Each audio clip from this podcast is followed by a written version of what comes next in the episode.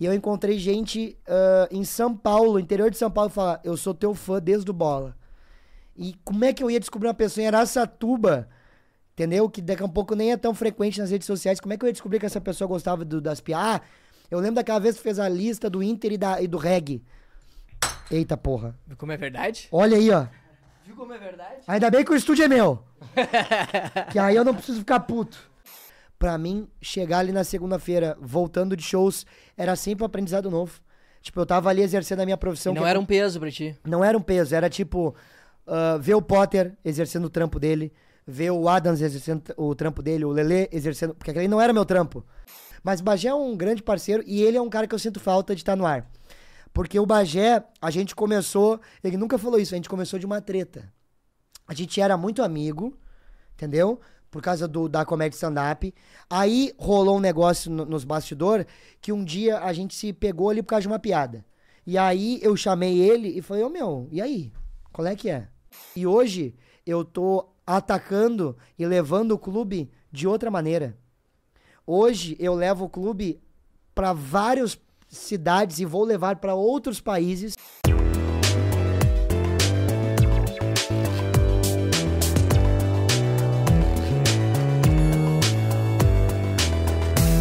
O Olhos Papo está no ar, sejam todos muito bem-vindos a mais uma edição do nosso podcast. Eu sempre começo o nosso programa falando que vocês já reconhecem o contexto, mas talvez para tu que tá chegando aqui e nos acompanha toda semana, ah, ele tá um pouquinho diferente. Isso porque nós estamos num outro ambiente, estamos no estúdio da Startar, do nosso querido convidado que está aqui na frente, como a gente sempre diz, não tem mistério, porque tu já leu aqui, tu já sabe, já tá ciente que nós estamos aqui com o querido Gil Lisboa. Tudo bem, Gil? Tudo bem, Matheus Beck, que é só o sobrenome. Só. Né? vezes. Estamos aqui na Startup. A próxima vez para ter o mistério, a gente tava conversando que ele vai botar. Entrevista com Eduardo Leite. Boa. E aí, do nada, pum, eu apareço e falo: o leite não veio, veio só o Nescau. Vambora. É Baita, isso aí. Baita, baita. Tamo junto, tô muito feliz, Boa. cara. Depois de 80 episódios. 80 episódios. Até pra dizer a data, foi no dia 8 de novembro de 2021. A edição que nós gravamos. Então o Gil foi um grande parceiro no nosso início de projeto. Então a gente fica super feliz de trazer esse bolinho que tá aqui, ó. Tá vendo a velhinha? Depois nós vamos acender isso aqui. Ó. Vamos acender a vela. Acender a vela. Vamos acender a vela Olha, depois. tem gente que vai estar na dúvida ainda, mas é só o sobrenome Matheus pessoal. Beck acenderá a vela depois do programa.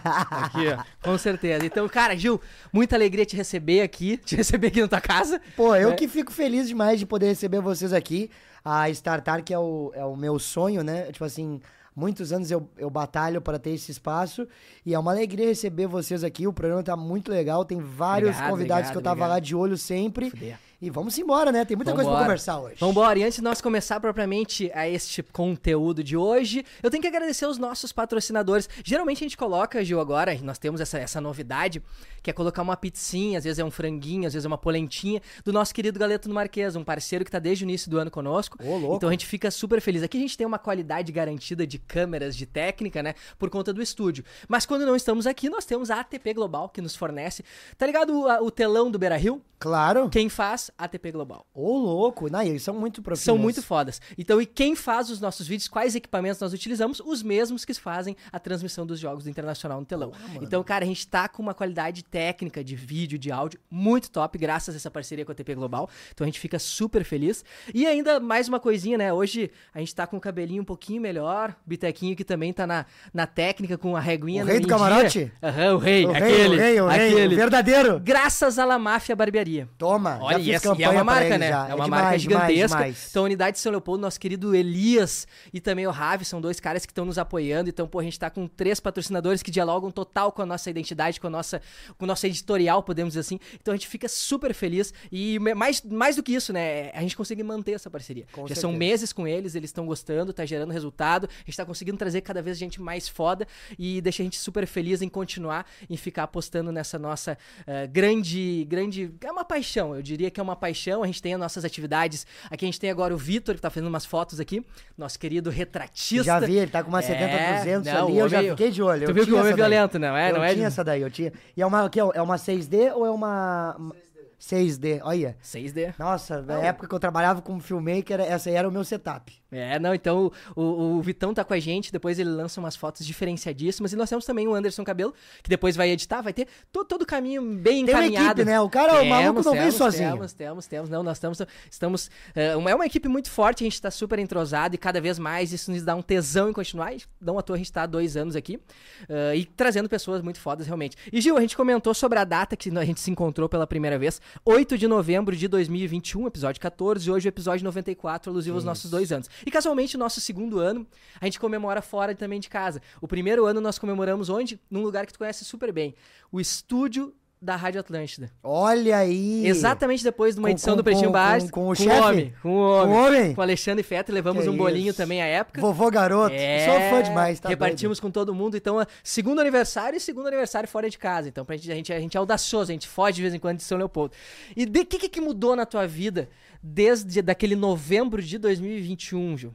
Cara, eu acho que agora. ah, tanto é que a gente tá até mais magro, né? A gente tava comentando isso antes nos bastidores, né? Os guri estavam sequinhos porque falta Tá. de alimentação, trabalho. Cabelinho vai botar um, um printzinho aqui Bota, embaixo. bota, viu? cabelinho, Cara, eu- cabelinho. a camisetinha sobrava. Cara, aí tu vê que ah, quando tu fala E cabelinho. eu usava eu- M, agora eu peguei G. Pegou G? Garrei, garrei G. Eu usava P e agora eu uso G. Teve pessoas que foram mais. É, é, se, se ferraram mais, né, durante esse período aí. Mas o cabelinho é bom porque me lembra a história do Neto Fagundes. Ele fala, agora vai, cabelinho. É. Essa história é maravilhosa. É Neto. Fagundes são um ídolo pra mim, um dos grandes, uma das grandes referências da comunicação brasileira pra mim é Neto Fagundes. E cara, mudou muita coisa. Assim, ah, eu acho que agora eu tô realizado com muita coisa que eu conversei contigo naquela época. Eu acho que muita, muita coisa que era ah, pretensão, que era planejamento, hoje eu tenho como ah, realizado e agora com novos desafios na minha carreira, né? Então, ah, cara, aquela época ali, a gente conversou aqui nos bastidores, né? Era uma época completamente diferente pra mim, com, no sentido de que eu tava tendo um dos maiores desafios da minha vida, que foi, eu deixei muito claro isso, pra, eu sou muito verdadeiro, assim. Às vezes até com a questão do marketing é um pouco ruim tu ser verdadeiro demais, assim, sabe? Mas eu prefiro agir assim e, e- e ser muito transparente com as pessoas que me seguem e que curtem meu trabalho, porque eu acho que é o que falta um pouquinho hoje no mercado, é o louco falar um pouquinho mais a verdade, entendeu? Ser um pouquinho mais verdadeiro. É óbvio que todo mundo quer ser feliz, é óbvio que todo mundo quer mostrar só as suas alegrias. Só que, mano, eu sou um cara que veio de uma batalha muito grande pra estar onde eu tô. Então eu não acho justo ah, convencer as pessoas de que a- não, vai acontecer. Não, às vezes pode ser que não aconteça. E às vezes pode ser que tu tenha que abdicar de muita coisa que tu não queria abdicar, mas quando acontece, tu tem esse sentimento de que tu é capaz de realizar as coisas, é, ah, mesmo sofrendo muito, mesmo às vezes sentindo um lixo, às vezes sentindo fraco, às vezes sentindo incapaz. Se tu te mantém firme nas tuas convicções, independentemente da dificuldade, tu vence ela. Eu te garanto isso. Pode ser qualquer enfermidade possível, tu vai vencer. Eu tenho um exemplo muito claro na minha família, minha tia, ela sofre, ela tem câncer, né? E ela tem anemia, ela tem um monte de doença ah, pesada, assim. Eu digo que a minha tia é Highlander, assim, sabe? Não sei como é que não. Jesus esqueceu, assim, claramente, assim. Olhou e falou: Não, deixa essa daí que essa é fenômeno. E ela recebeu um diagnóstico há, há 11 anos atrás, de que ela tinha 3 meses de vida, entendeu? Caralho. Quatro. E ela tem religião, ela é de Umbanda, e é, por mais que as pessoas estejam assistindo talvez não tenham religião ou não acreditem, é, eu acredito muito e a minha tia acreditou, tanto é que 11 anos depois ainda segue viva. Então eu, eu acredito que qualquer enfermidade que tu tenha na tua vida, se tu acredita, cara, o poder da fé é um negócio muito é, sobrenatural. Quem tem fé, é, é, independente, não precisa ser em fé em Deus, mas fé em alguma coisa. Tu tem muita chance de vencer obstáculos que às vezes as pessoas que não têm fé não conseguem vencer. Fé até no teu trabalho, na verdade, né? E, e a gente falava muito sobre isso lá. Eu me lembro, claro, que, que, que a- as coisas não se resumem a números, e isso pode falar de rede social, pode falar de grana. Mas é muito louco. Eu me lembro que na, na época que tu gravou com a gente, eu acho que tu, pô, já era um número muito bom, quase 200 mil seguidores tu tinha na época, mas hoje tu já ultrapassou um milhão ah, nas, nas duas, eh, no TikTok nem se fala, É. né? Mas, ah, que nem tu disse, tô acreditando no teu trabalho, a gente tem números bem mais humildes, mas eu, eu- esses dias eu falei num podcast que eu fui como convidado, ah, que, cara, pra mim já deu certo. Negócio, tá ligado? Uhum. Tipo, eh, eu sabia que eu troquei essa ideia contigo, com, sei lá, com o Espinosa, com o, o, Potter, com o Babu, uh, com o Bossa do Hermes Renato, uhum. com o Joselito, uh, com vários caras gigantescos, com o próprio Fetter, que eles dizendo, cara, vem aqui no estúdio da Atlântida e grava. Pô, é, significa que os caras estão tendo respeito pro nosso trabalho. Exato. E no fim das contas, às, às, vezes não é só. Claro que a gente precisa disso, a gente precisa sobreviver, precisa da grana, precisa do número. Mas às vezes não é só isso, né, cara? É não. É tu conquistar o, o teu espaço no meio. E eu creio que a gente tá garimpando isso. Uhum. Então eu, eu acho que que o, futuro vai entregar porque a gente tá suando muita camisa para isso. É. E eu me lembro que tu falava isso, tu falava muito da tua transpiração, inclusive de abraçar uma ideia de um bola nas costas, de uma Atlântida, que era uma parada distinta do que inclusive tu queria ir. É, Mas é. tu entendeu que era um passo. Que era um passo. E, e o que que tu lembra disso? E o que que tu até de certa forma sente falta assim dessa tua passagem na Atlântida, desse teu dia a dia com eles, que era uma parada mais regrada, talvez um pouquinho mais diferente da tua realidade de hoje, né? Eu falo sempre no, no final dos shows, uh, eu tento deixar eu, falo, eu comento com eles que é um momento chorinho comedy, que a gente fala na comédia, que é o um momento em que tu passa a mensagem que tu quer passar de verdade no, do espetáculo e tal, né? E eu sempre comento que quando tu descobre o objetivo do teu sonho, fica muito mais fácil tu alcançar ele, entendeu? Porque tu tem um sonho, mas qual que é o teu objetivo com esse sonho? Então fica muito mais fácil de alcançar. E para mim sempre foi uh, uh, muito claro qual, qual era o meu objetivo, uh, muito claro qual era o meu sonho. E eu acho que e, isso colabora a tu ter fé no, no teu processo. Entendeu? Porque a maioria das pessoas desistem no processo. Quando eu digo processo, é o meio do caminho entre o que tu sonhou e viver o que tu sonhou. E esse processo, ele é, ele é, ele é diferente. Existem várias, uh, vários processos eu acompanhei por trabalhar fora uh, é, do palco e trabalhar nos bastidores. É, foi o que eu te comentei aquela vez que eu acabei uh, uh, compreendendo muito bem vários processos. E são, tem uns que são mais longos, outros são mais curtos. O que importa é tu saber aproveitar e tirar o melhor conhecimento sobre isso. Uh, e, e, eu acho que isso entra dentro do negócio da RBS. Uh, para mim, a RBS foi um dos processos mais importantes que eu tive na minha carreira, porque uh, uma vez o Thiago Ventura me disse que tu aprende naquilo que tu não quer. Por exemplo, Uh, bah, ele, dizia que, ele dizia que não gostava de um tal tipo de comediante. Era isso que ele assistia porque era isso que ele aprendia. E não que eu não quisesse fazer rádio, eu sempre tive esse carinho e eu, eu fiz mix, fiz gaúcha e eu gostava da, do microfone. Só que eu sentia que não era ali o meu, meu ponto final ou de repente aonde eu ia me estabelecer. Mas eu, uh, eu acabei aceitando esse projeto por, toda, por tudo aquilo que simbolizou, pelo Fetter ter falado comigo, por eu entender que a RBS foi um processo dentro de, da carreira de vários comediantes gaúchos que uh, estouraram, que tiveram uma carreira muito legal, passaram pela RBS. E eu entendi que a RBS seria isso, esse momento. Seria um momento de expor meu trabalho. E, cara, foi muito importante porque eu acabei desenvolvendo uh, uma parada dentro da comunicação que eu não sabia que eu ia desenvolver, sabe? É, a, a, rádio, ela te permite enxergar um outro universo, porque o meu universo era palco, resposta imediata. A rádio é colegas e tu fala pra um monte de gente que não tá vendo. Tu não, tu não tem feedback real do que, que as pessoas estão rindo. Totalmente distinto, né? E que é diferente, por exemplo, da internet, porque a internet eu fazia os vídeos do Inter e mesmo assim eu não tinha a resposta imediata do que eu tava gravando, porque eu fazia as edições na época, então eu editava pensando que ali seria uma piada. Só que ao mesmo tempo, quando eu postava, eu tinha o feedback dos comentários, do direct. A rádio é um universo em que tu fala pra uma pessoa que talvez só vai encontrar ela cinco anos depois. Eu encontrei uma. Agora eu tô fazendo show a, a Brasil inteiro, graças a Deus. E eu encontrei gente uh, em São Paulo, interior de São Paulo, falar: Eu sou teu fã desde o bola. E como é que eu ia descobrir uma pessoa em Araçatuba Entendeu? Que daqui a pouco nem é tão frequente nas redes sociais. Como é que eu ia descobrir que essa pessoa gostava do, das piadas? Ah, eu lembro daquela vez que fez a lista do Inter e, da, e do reggae. Eita porra. Viu como é verdade? Olha aí, ó. Viu como é verdade? Ainda bem que o estúdio é meu. que aí eu não preciso ficar puto. Caralho. É, o Leozinho, Meu, pega só uma. Uma vez eu, eu, eu, eu, trabalhei num jornal já, né? E eles diziam que quando tu quebra uma coisa é porque uma parada muito ruim aconteceu, uma mulher esotérica aconteceria contigo. Então, olha, com certeza livrou. eu me livrei de um, de um assassinato aqui.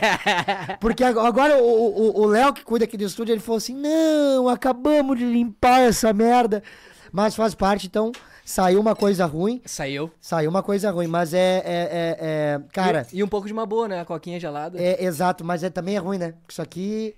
É uma desgraça, né? É uma desgraça. Mas a gente. Não, agora que me deixa aqui que eu. Já dizia o Cazuza, né? A gente só pode fazer mal a nós mesmos. A nós mesmos. E eu, outros, e eu né? fiz. E agora eu, eu me banhei de coca. Mas tu não fez mal só até ti, né? Porque tu fez mal agora a quem vai ter que Pra limpar uma aqui equipe, né? também. Fiz mal pra uma equipe. A, a, a, a pessoal que trabalha aqui, né? Hoje a gente tá com 12 funcionários aqui Ah, na, espetáculo. na Startar. Os 12 tiveram, tiveram um princípio de infarto agora vendo o episódio. Pode ser eles falam, não, piso. Pai, passou bem o papel toalha que não pode passar numa olhada, Imagina. tá ligado? Não, mas agora aí, ó, tu tá vendo, ó? Como é que a, a- a- a- tu não pode só trabalhar com o que tu gosta. Aí, ó. Em dois palitos o bagulho tá limpo, ó. O chão. O chão que se foda. Mas agora as calças Ô, o carpetinho absorve, né? absorve. Isso É aqui isso tá aí, louco. Aí ele é pinga feito lá vizinho isso. embaixo. Ele, o que, que é isso aqui? Fala, meu, ó. É um novo, uma nova forma de regar o chão. que é com Coca-Cola. É, é como é que é? Eu sempre tenho dificuldade de falar hipermeabiliza. Hipermeabilização. Hipermeabilização. Fiz isso no meu, Sofá? no meu sofá.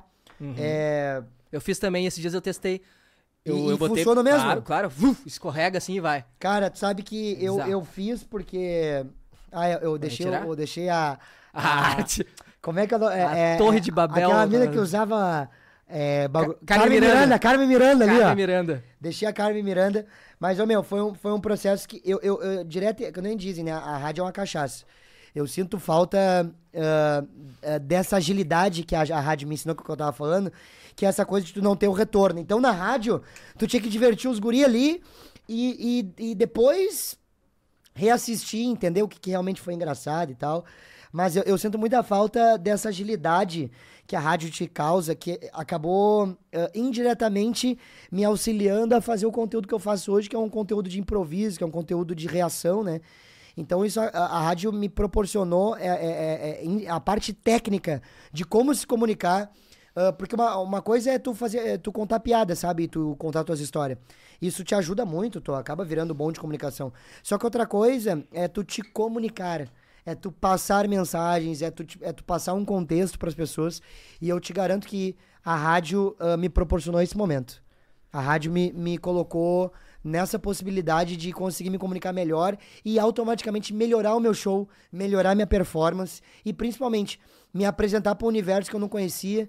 ah, acabou realizando sonhos pessoais, como ah, conhecer jogadores, é, é, tá dentro do clube e poder ah, influenciar pessoas. Cara, é que eu falo, eu, eu, eu tava fazendo 60 milhões de views por mês, agora tá fazendo um pouco menos, ele tá fazendo uns 20 ou 30. Ah, e aonde eu vou, em qualquer lugar do Brasil, a gente foi pra Cuiabá, tinha 10 pessoas na plateia com a camiseta do Inter. E eu conto esse, e eu falo esse número porque pra mim é muito representa é muito significativo, cara. Que são 10 pessoas em Cuiabá e eu pergunto pra elas na fila, eu falo: "Mano, tu é gaúcho?" Não, eu comprei por causa de ti. Tá brincando? Então, tipo assim, a pessoa em Cuiabá comprou pelo site, de repente numa Inter Store, de repente no próprio site da Adidas, e foi lá e comprou a camiseta porque o cara que elas gostam na internet usa aquela camiseta. E muitas delas torcem para outro time. Então, tu vê como a comédia ajudou a, a, a quebrar a barreira de clubismo. E era uma coisa que eu, te, eu, deve, eu possivelmente tenha te falado em 2021. E era uma coisa que eu já tinha falado em outras entrevistas, que o meu objetivo era ah, conseguir fazer com que a gente conseguisse ver jogos, conseguisse ver o adversário na galhofa. E eu acho que perfeitamente foi isso que aconteceu. Tem gente que compra a camiseta do Grêmio, cara. Agora é lá em. Só pra ir te sacanear na, Presidente no... Prudente, o cara é, é paulista, foi com a camiseta do Grêmio, e, e- ou seja, eu acabei movimentando o Grêmio. Tu tá entendendo a pira que é isso? Que a fuder. E, e a rádio me permitiu ver a força que o clube tem, a força que é a paixão, o quanto que o torcedor tem a- o time como uma válvula de escape. E eu acho que isso se contempla dentro da comédia, que também é uma válvula de escape, né? Sem a arte, as pessoas terem enlouquecido na pandemia. Então, cara, é, é- é- é- essa, é, por eu enxergar muito bem o processo, eu vejo a rádio como um momento muito importante. Foi muito difícil sair, principalmente depois de um evento como o Planeta Atlântida. Primeira vez que eu tava trabalhando, ah, conheci o Matue, que era um cara que eu gostaria, que eu queria muito conhecer. Conheci a galera da 30, é, entrevistei a galera, acabou hypando um corte, deu, porque eu, como eu conhecia muitos moleque, eu sabia quais eram as perguntas que tinha que se fazer naquele momento. Talvez um comunicador saberia as perguntas legais, mas eu sabia a pergunta que ia dar certo. O que, que os fãs da 30 queriam saber. E o, e o corte acabou ah, hypando no, no- nas páginas de, de rap. Eu fiquei muito feliz, consegui ter contato com a galera, consegui entender o processo deles, que pra mim entender processo é muito, é um processo, é um negócio muito legal, é o processo do processo. E eu respeito muito isso.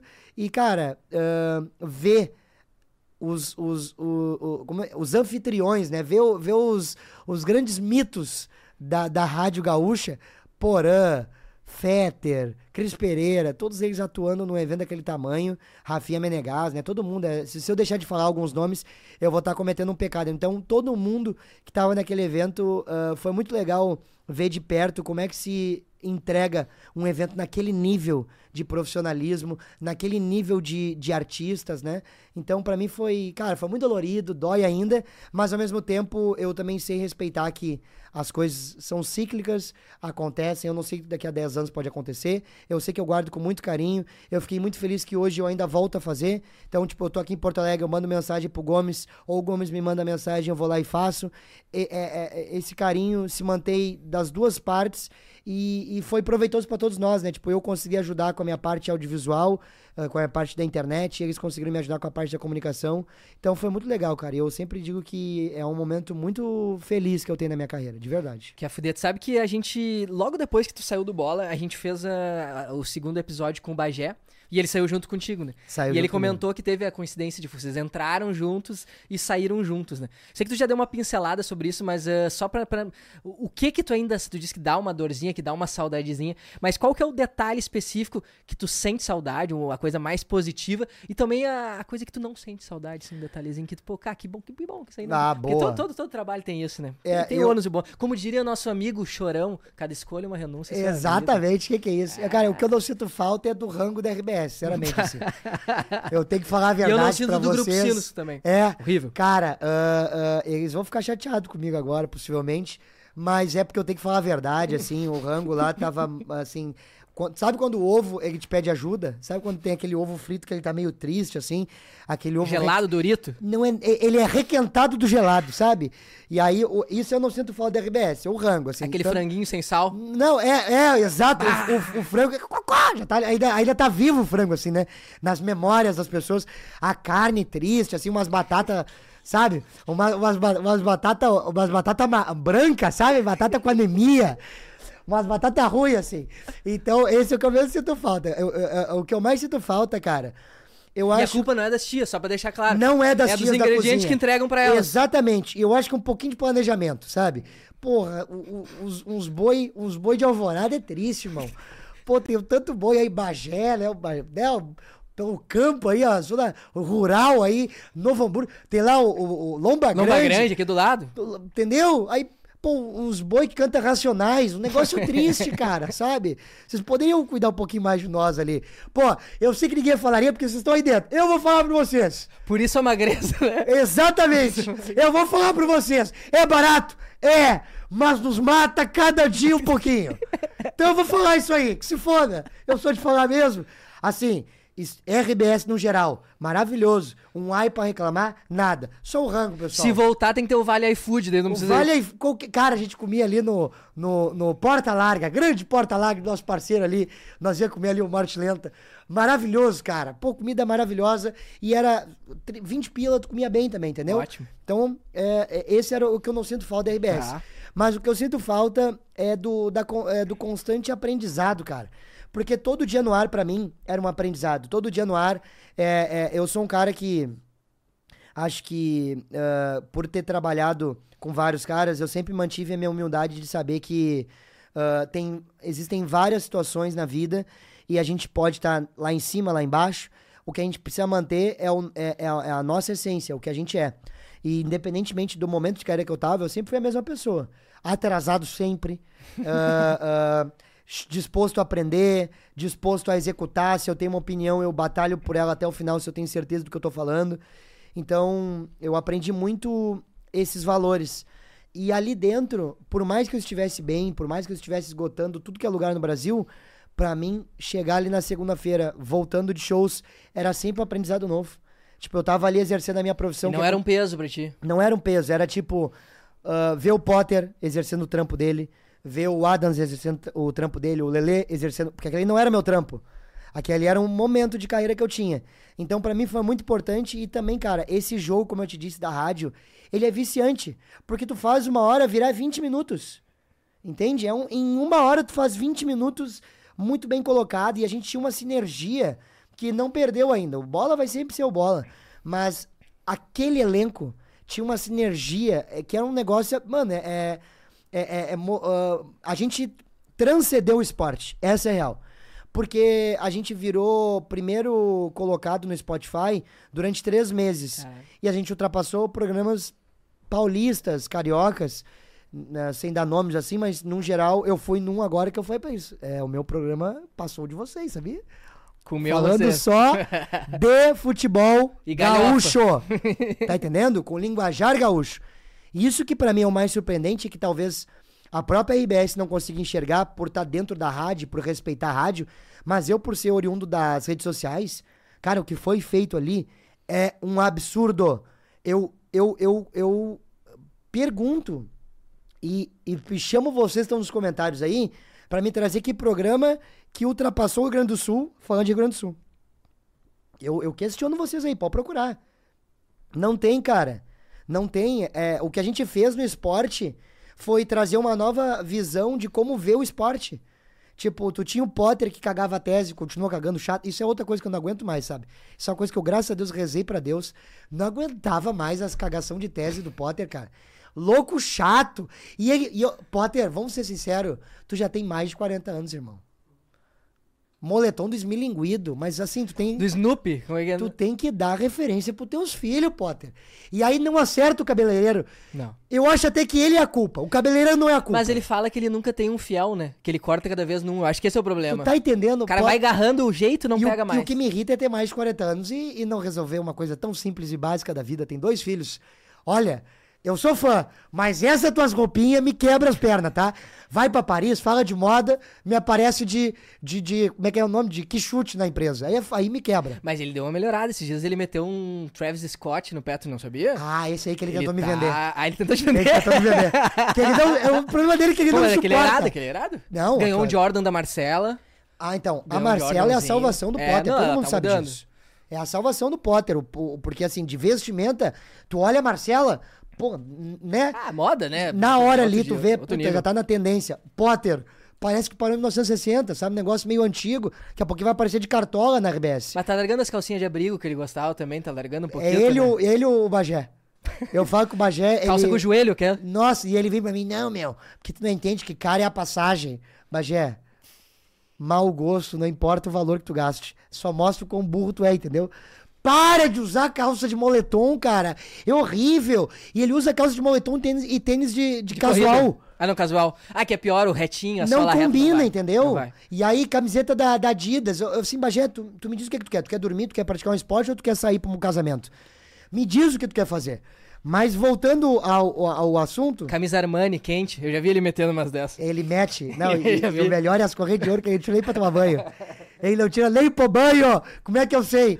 Futebol, nós tomamos banho, ele não arranca as correntes, cara.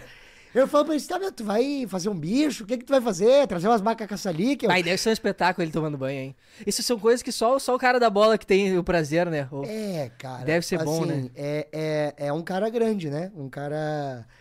O, é, é um cara de coração grande, é isso que eu vou dizer pra você. Coração grande. Coração grande. Eu não posso dizer mais que isso, porque é, é, é, é tudo minimalista, assim. O Bagé trabalha com minimalista. Ah, sim. Sim, entendeu? Uma coisa. Entendeu? É que não é de. Entendi. Ah, pum, cheguei! Diego, Diego Cavalieri. Não é isso aí, entendeu? É uma coisa mais. Roger, não. Não, não, é setorizado mesmo, assim, um negócio mais é, anão do pânico, assim, sabe? Uma coisa mais ma- mini- minimalista mesmo. Mas o Bagé é um grande parceiro e ele é um cara que eu sinto falta de estar no ar. Porque o Bagé, a gente começou, ele nunca falou isso, a gente começou de uma treta. A gente era muito amigo, entendeu? Por causa do, da comédia stand-up. Aí rolou um negócio no- nos bastidores que um dia a gente se pegou ali por causa de uma piada. E aí eu chamei ele e falei, ô meu, e aí? Qual é que é? Tu, tu, tu tá puto comigo? Eu preciso saber qual é que é.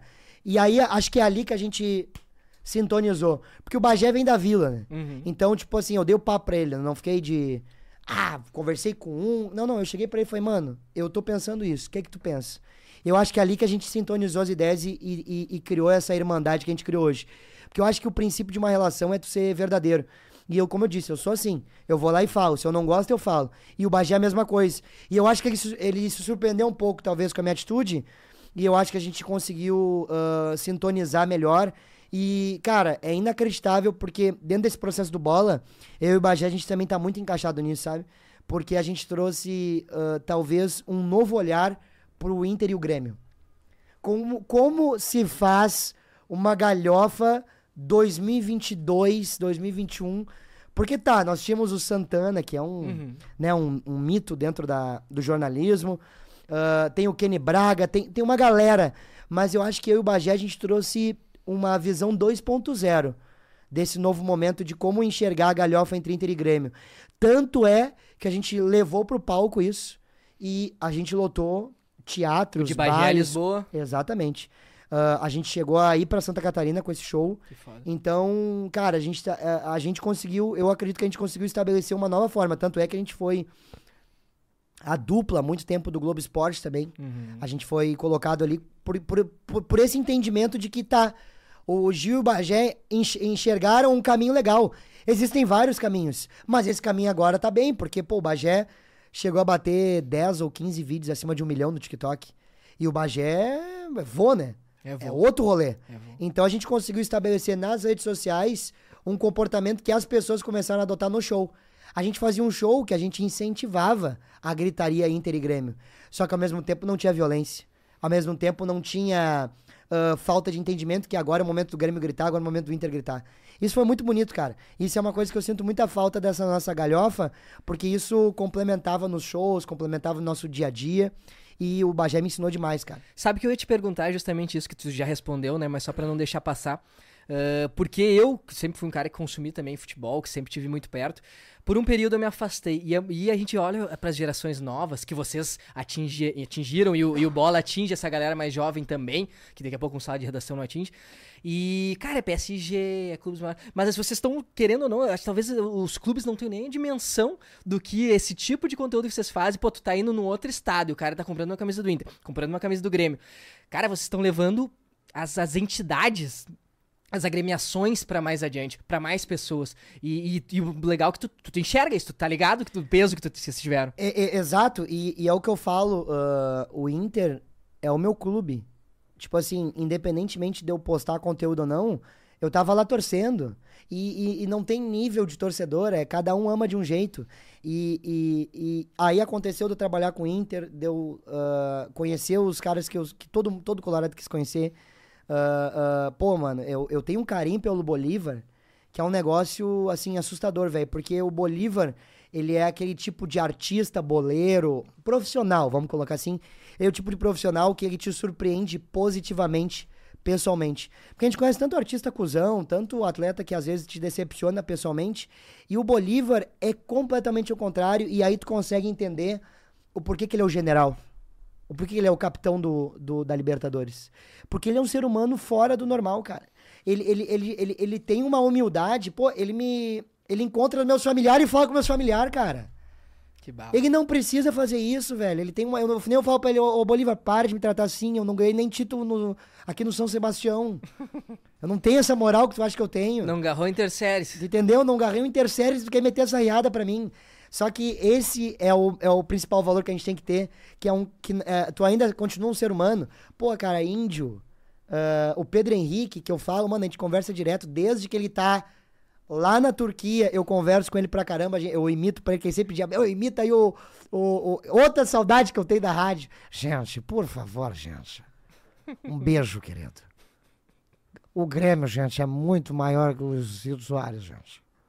O Grêmio é mu... O Grêmio Futebol o Grêmio Futebol Porto Alegrense, gente. E até a repetição deu certo, né? Até a babada do Entendeu? até a babada. E eu tenho saudade disso. E, e o Pedro Henrique imita também, né? Ele imita também. Ele imita também. Então a gente ficava nesse arreganho e então eh, tu, conhe... tu vai conhecendo os atletas como pessoa e tu vai vendo por que, que aquele cara chegou naquele tamanho e tu começa a entender o que que tá acontecendo com o futebol hoje. A gurizada, velho. Eles, eles, é, é, eu sinto que é igualzinho a comédia. São dois mercados muito parecidos. A galera que começa hoje na comédia no Rio Grande do Sul não entende o que foi feito para hoje eles terem cinco comedy clubs aqui. Eu comecei aqui, só, não tinha nenhum bar. Eu peguei o, o boteco do Self na época para poder produzir, para achar algum lugar aqui em Porto Alegre. E o, e, a, e o futebol, cara, o Sobs dormia. Uh, o Sobs é um pão no cu. Eu sempre falo isso. O Sobs é o maior chinelão brabo que eu conheço deles. Esse é o maior vagabundo. Gente da gente. Honesto. Eu tenho uma muito boa do Sobs também depois. O cara, tu falou que ele é um pau no cu. E aí eu, eu, eu falei, cara, primeira vez, ele, ele foi gravar com a gente, né? E a Leonora, que é a esposa dele, já tinha gravado conosco. E aí um dia eu falei, ah, conversa com ele, eu sei que, que ele, ele tinha ido no, no Duda e deu aquele pepino dele falar que ele bateu o escanteio errado de propósito. Uh -huh. Então ele jurou que ele não faria mais. Convenci a Leonora, dele chegou lá o dia, né? Assim, chegou, aquela onda dele, assim. Dele chegou, e eu contei na frente dele isso depois, né? No, no, no Marmitex com o Cosma, né? E aí eu peguei dos fala, fala pra ele. Ele tava sentado na minha frente depois ele falou, meu, sério que eu falei isso aí? Eu sinto, falou. Dele, meu, ele chegou assim, ele falou, meu, agradece a ela aí, eu só vim por causa dela. Não, porque ficam me enchendo o saco pra ir. E ele veio de chinelo? Não, não, foi bonitão. Bonitão? É um canalha. Ah. Comigo ele apareceu é? de chinelo aqui. O meu coroa apavorado ele de chinelo. Não, e uma ele, resenha. Ele foi com blazer de moletom ajustado. Que isso? Coisa mais linda, uma calça jeans. O relógio. Tu me chama pro evento de novo? Não, meu, eu vou aparecer de berma e cadeira de praia. Vou te levar pra cidreira, tu vai ver só. Cheiroso. Não, ele pegou e chegou assim. Eu fui. E a gente tá num bar novo, muito legal, o Rocket Club. E ele tem toda a temática de séries, tem fliperamas. Tem, cara, deve ter uns 50 fliperamas raiz de verdade. Eita! De verdade. Videogame por tudo, sala de game como tinha antigamente e tal. Daí eu fui, daí eu cheguei assim, ô Sobs, olha só, aqui tem uns que tem uns videogames, tu, quando era piruzão, certamente, né, na, na, ali com, é, ficava jogando game, ele falou assim, meu, não, odeio jogar videogame. Deu, tá, pode crer. Aí tá, isso aqui tem uma temática de séries, tu na concentração com certeza olhava uma sériezinha dele e falou assim pra mim, série é perda de tempo. Deu, pá, que que eu... Não, meu, não consigo acertar nada pra esse Daí, cara, meu, daí tinha uma flâmulazinha do Aimoré, eu sou torcedor do Aimoré, né, muito torcedor, eu falei assim, ó, ah, pra tua carreira ter sido pica mesmo, só faltou te jogar aqui no Aimoré. Dele falou assim, não faltou. Meu, Deus, eu pensei, meu Deus, Ô, meu, não tem tá como convencer puto. esse cara, Daí nós entramos, tava esse cidadão aqui, o Biteco lá, né? E nós tinha gravado com o William, tinha sido uma resenha e tal. Aí o meu chegou, daí abre a porta, esse que ele dele estica a mão e falou assim: Nossa, Sobs, tu é ainda mais bonito pessoalmente. Porque pensou, ah, galhofa, galhofa, meu. Daí ele pegou, eu, eu, juro, ele não falou nenhuma palavra. Foi uma fumador, assim. Sabe? Mas depois ele assim, acho que ele, ele pensou, meu, vou dar no meio desses pau pra ele ver qual é que é. E depois ele baixou. Eu, meu, eu fiz cagado o programa, velho. Cagado. Sim, meu, pensei, meu, não quer falar, não fala, tá ligado? Não, mas, quer, meu, mas depois ele, ele soltou. tem essa, essa, essa... E aí eu tô no South Summit, tu falou sobre reconhecimento. Eu tô caminhando, eu vi o Sobs, como é que um cara não vai ver? Uhum. E daí eu pensei assim, ah, vou fazer de louco, eu vou lá, tem que me apresentar de novo. E ele fez um sinal e me chamou, cara. E eu falei, cara, o Sobs me conheceu, cara. Esse é e aí eu fui, fui no estúdio dele lá de novo. E, e, eu passei também de novo, assim, vou fazer de conta que eu não vi ele. Ele falou, ah, achei que tu não ia vir aqui. Então... Toma essa. de novo, cara. Que maneiro. Não, meu, ele é um queridaço. É, não, ele é, ele é. E... Mas ele me assustou aquela vez. Não, mas ele, ele tem essa figura meio imponente, assim. Essa persona. Essa persona imponente. Ele, mas, eu, meu, no futebol ele era uma ruim também, né? É, não. Ele não era de dar sorrisinho no futebol não, também. Não, ele era uma ruim, tanto é que ele é o senhor Libertador, né? É. Do senhor da Libertador. Senhor Libertadores, né? E, e, mas a questão é que, pô, tu conhece os atletas, tu fica feliz, é um processo legal. Uh, mas o grande lance é que uh, eu fiz esse momento e eu entendo o quanto que isso colabora para a gente poder fazer as pessoas enxergarem a, a, o futebol talvez de um jeito mais leve, mais tranquilo. E aí é o que eu digo que depois que eu consegui executar tudo isso e eu me realizei como profissional nesse sentido, hoje a galera me pergunta assim, pô, mas tu não fala mais tanto de Inter? Pô, mas tu não faz mais as lives? E aí é o que eu explico para eles é que, cara, é como eu disse, eu comecei lá atrás, sendo colorado que eu era. Depois eu fui fazendo um trabalho, fui realizando sonhos e hoje eu tô atacando e levando o clube de outra maneira. Hoje eu levo o clube para várias cidades e vou levar para outros países. Entendeu? O clube comigo. E aí eu começo a levar o clube de outra maneira, não é mais só gritando e falando e, e, e, e comentando o que eu acho. Eu vou levar o clube agora como uma instituição que está junto com um comediante que é oriundo do Rio Grande do Sul, que não saiu do Rio Grande do Sul para fazer sucesso. Continuo morando em Porto Alegre e loto todos os lugares no Brasil, tal qual qualquer comediante uh, que seja de São Paulo, seja de qualquer lugar. Eu faço os mesmos lugares, boto os, o mesmo número de pessoas Óbvio que tem comediantes que estão muito mais estabelecidos, que eles fazem mais sessões, mas, meu, eu tô lá. Caça aí qual foi o último comediante gaúcho ou o último artista gaúcho que não saiu daqui para fazer sucesso. Então, esse é o lugar que eu tô colocando o Inter hoje comigo. É nesse feito. E tu veste literalmente, né? É isso? E tipo, ah, por que tá sempre com a camiseta do Inter? Cara, porque eu quero que as pessoas que assistam os vídeos tenham exatamente essa pergunta. Porque se elas forem pesquisar, elas vão descobrir que eu comecei dali. E então o clube vai estar sempre junto. Então é, é essa maneira. Eu tive uma conversa, o Léo, o Léo que tá aqui no estúdio junto, eu tive uma conversa com o Mano, que ele é lá de Jaraguá do Sul. Fazia show lá. E ele todo trajado de Inter. E ele, a gente tava. A gente foi. Antes de viajar, que a gente tinha que fazer o quê? Sair de Aragua do Sul e ir pra Floripa. Isso duas da manhã. Então a gente foi na casa do cara pra. Que era aniversário do produtor que eu conheço há muitos anos, que é o Guilherme Turek. Beijão pro Guilherme Turek. E aí tava na sacada, ali fumando um crivo e tal. E o Magrão embicou e começou a falar da minha carreira, assim. E eu achei engraçado, porque ele tava falando da minha carreira, e eu sou. Eu que vivi minha carreira. Só que as pessoas perguntavam pra mim e ele respondia. E eu comecei a achar muito engraçado aquilo. E aí eu deixei, porque eu, eu sempre gosto de ter piada, então eu deixo as coisas acontecerem. E aí ele. Um, alguém perguntou assim, tá. Mas tu fala de Inter. Por que não fala mais tanto? E ele respondeu. Não, é porque o Gil agora tá em outro momento, ele não quer mais falar de Inter. Daí eu, aí eu falei assim, mano, deixa eu, deixa eu só explicar, assim, sobre. Agora né? é minha, agora é minha. É, a minha vez aqui sobre o que eu vivi e tal, né? Uh, não é que eu não falo mais de Inter, é que agora eu entendi que o, o conteúdo foi evoluindo a, a, a, um ponto de que agora eu não preciso mais gritar os quatro ventos sobre Inter. Agora eu preciso vestir, porque a, mi, a minha marca já existe e as pessoas consomem a marca de Lisboa. Então, o que eu coloco ali automaticamente vai estar exposto na mesma altura. Então, assim como o Potter um dia já foi o Júlio Lisboa gritão, hoje ele é um cara mais coeso, é um cara mais tranquilo, é um cara mais sensato. Então eu sinto que cada persona vai evoluindo e vai comunicando o que ele quer falar de um jeito diferente. E eu sinto que esse é o momento agora. Agora é o momento em que eu vou colocar o Inter de forma indireta, direta. Sem precisar gritar e sem precisar vender. Porque, tipo assim, eu mandei um vídeo pro Ener, pra, pro telão que foi pro, a inauguração da Ener Valência. A inauguração do É, a, inaugura, a apresentação, eu falei inauguração e apresentação. a gente entendeu, a gente entendeu. Na apresentação da Ener Valência, eu mandei um vídeo. E é um vídeo gravado em Presidente Prudente em que a, tinha torcedores com a camiseta do Corinthians e Palmeiras e eles gritam Enervalência Matador. Tu tá fez ele, tu, tu ensaiou com tá eles? aqui o vídeo. Eu só pedi pra eles gritarem e eles gritaram. E aí tu vê a força disso, meu. Eu fiz um corintiano. Aqui, ó.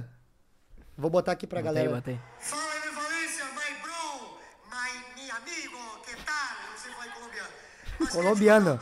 Só pra uma galera me xingando no Twitter, isso é uma piada, é óbvio que ele é equatoriano, só que eu quis fazer isso, eu não sei nem, porque eu falei, hello my brother, em inglês, não é isso.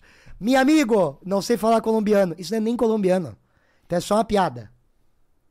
O Clube do Povo está aberto totalmente para você. A gente está muito confiante no teu trabalho. Nós vamos viver momentos incríveis juntos. Faz gol que a gente não aguenta mais sofrer. Éder Valência, a galera de Presidente Prudente tem uma mensagem para ti. Um, terror! Vem! Um, Com Colorado. Isso é um cara aleatório que subiu no palco ali. Com a camiseta do Inter. Que é fuder. Então, tipo assim, ó, olha o poder disso, mano. Eu, du- eu desafio você fazer cinco corintianos cantar Ener Valência Matador. E já tem bastante ali. tu tá entendendo? Tem corintiano de palmeirense, então, tipo assim, ó, e é isso que eu tô fazendo. É isso aqui. Esse é o meu novo trabalho pra levar o Inter adiante, entendeu? Tu meteu essa loprada, eu lembrei que uma vez eu tive um colega intercambista da Islândia. E na Islândia se fala islandês. E ele sabia falar dinamarquês e inglês. Ele foi pra minha. Na época que as escolas não se preparavam, cara, não sabia falar uma palavra em português e botaram ele na nossa turma pra ele assistir as aulas de química, de física, no terceiro ano do ensino médio. O cara não entendia nada, tá ligado? Ele dormia na aula inteira, o Ing, Ingmundur. Ingmundur Frankson. Aí a gente tinha uma professora de história, a Ana Lúcia, um abraço pra Ana Lúcia. Daí ela chegou e falou, professora, a gente tem um colega novo, tá? E ele é islandês. Ela, ah, não, beleza, beleza, ele tá chegando aí. Daí ele chegou e ela olhou pra ele e falou assim, só que, meu, foi- ela ficou muito vermelha. Daí ela olhou pra ele e falou assim, buenas? Meu, bunga, Cara, bunga nós, sério, nós chorava, nós chorava, se atirava no chão, cara, com 15, 16 anos. Imagina, né? tu deu uma piada Ela meteu essa pro, pro islandês buenas e a gente ficou vermelhando. Ah, professora, Mas, meu, tu vê que em situações de adversidade que a gente não tá acostumado, a gente ah, demonstra umas fraquezas muito engraçadas. Por exemplo, eu tava em Chapecó com o Jefinho Farias, o Ceguinho da Praça. Um beijo pro Jefinho Farias. E aí, a- ele, cego, né? Aí eu, eu não. é, quando a gente não tem, que nem eu disse, a gente não tem essa, esse convívio, a gente fica idiota. Daí ele pra mim assim, ah, me leva no banheiro. Eu falei, ah, Magrão, só um pouquinho, né? Como assim? Eu só tô a babá agora. Ele, não, não, só me conduz até o banheiro. eu falei, tá bom. Aí peguei, levei até o banheiro, aí fechei a porta e falei, ih, aí abri a porta. Ele, o que que foi? Foi, esqueci de ligar a luz. Ele, eu sou cego, idiota. então o cara comete umas merda, umas gafes dessa, por não saber lidar com essas Sim, adversidades. mas acaba a luz em casa, o cara sempre vai desligar, tu vai sair, tu vai desligar, Exato, né? tu É faz natural, essas coisas. costumes. É normal. É, e até tu pegar um gancho legal, assim, tu citou a Praça Nossa, e tu citou também a, a- a- hoje a incidência de vários comedies lá em São Leopoldo, nós somos em São Léo, tem o São Léo Comedy também tá puxando, tu recém fez um show lá também.